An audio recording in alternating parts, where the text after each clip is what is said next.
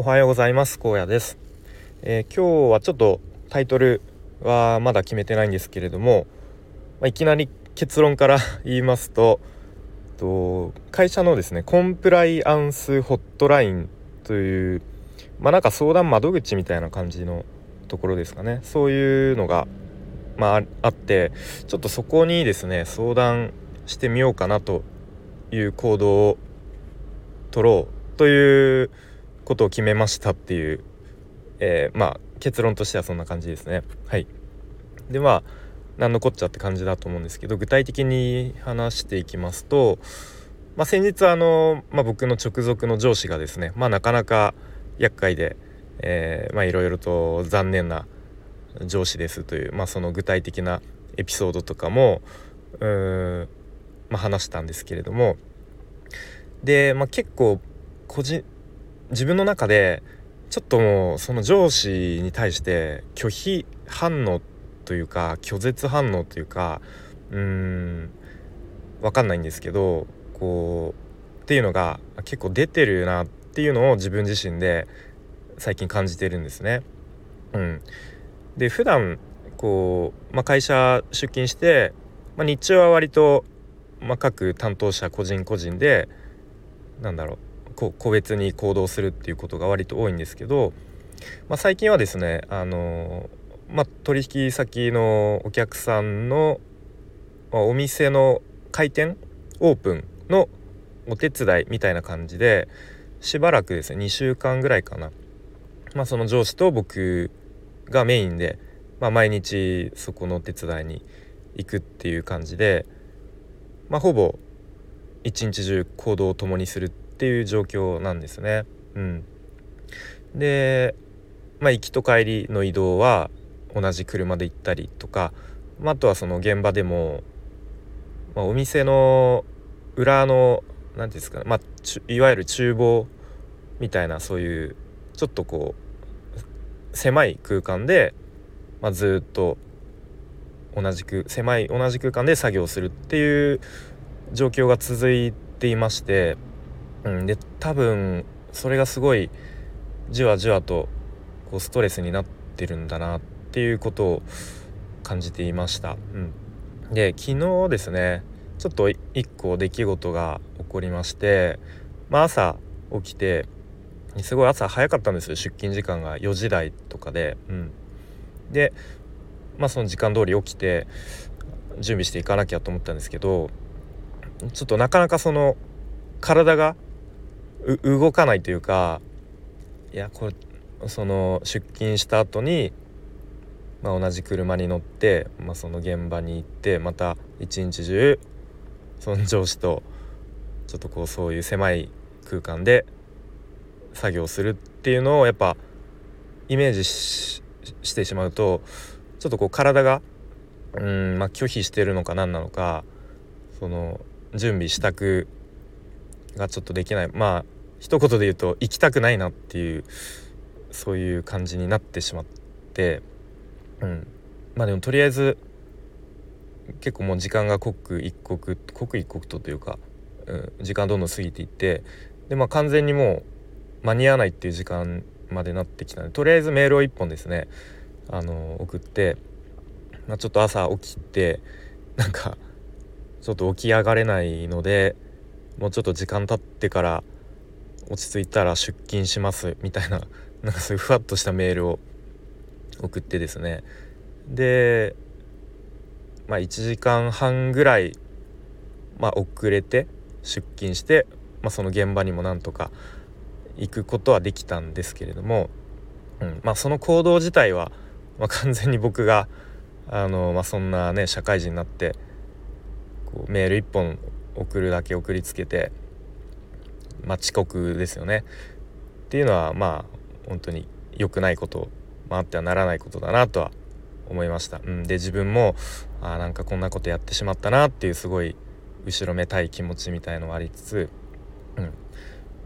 まあでも向こうとしてはあのね急に朝メールだけ1本よこしてでその後こうまあ女子からも何本か電話が来てたんですけど、まあ、ちょっとそれも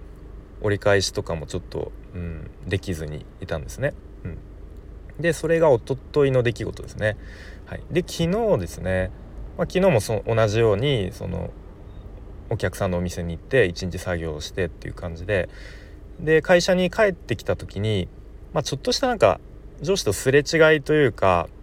うん。まあ、お互いの解釈の違いでこうちょっと上司が「あのお前なんか自分で勝手に判断するなよ」っていう感じになったんですね。うん、でそこからまあいろいろと、まあ、そのおととい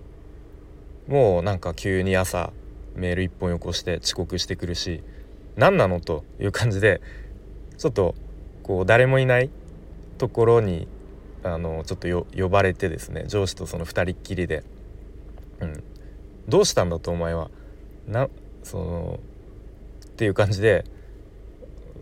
うんとまあそういうね話す時間があったんですね。うん、でなんかまあいつもそうなんですけどすごくこう高圧的な態度で話をしてくるので、うん、なんかね声がね出ないんですよね多分もうずっとそういう感じなのでまあ何言ってもどうせそういう強い口調で、まあ、言い返されたり、まあ、論破してくるし結局このその人は、まあ、その人で上司ですね。自分のこう価値観でしか、うん、物事を話さないし、まあ、何言っても無駄だなっていうのとまあ、それプラスやっぱりそういうすごく高圧的な態度声とかもすごく大きく荒らげたり時々するので、まあ、やっぱりこう萎縮してるんでしょうね、うん、そういうのとかもあってなんか自分の頭の中の、うん、こと考えていることなんか言葉に出せないみたいなことになっていてそれをなんか自分自身でもあなんか声が出ないなみたいなこととかも思ったりしました。うん、でまあ家に帰ってですねちょっとまあさすがにちょっと妻に相談しようということで、うん、まあこうこうこうこういうことがあって実はその会社にも時間通りに行けなかったりとか、うん、そう。でその上司と2人っきりで話すっていう時になってなんか僕ふとあなんかスマホのボイスレコーダーでちょっと録音してみようかなみたいになんとなく思ってその会話とかも録音して みたんですよね、うん、特にそれをどうするつもりでもなく、うん、まあそんな感じでこう妻にこうこうちょっと今こういう感じで多分こう自分の心がやっぱ今まで、うん、うまくスルーしてきスルーというか自分自身でこううまく解消してきたつもりだったけどやっぱりちょっとずつこうコップに一滴一滴水が溜まっていくようにやっぱちょっとずつ心がうん蝕まれていてというか病んできていて傷ついてきてちょっとやっぱそろそろうんなんかその水が溢れ出しそうなそんな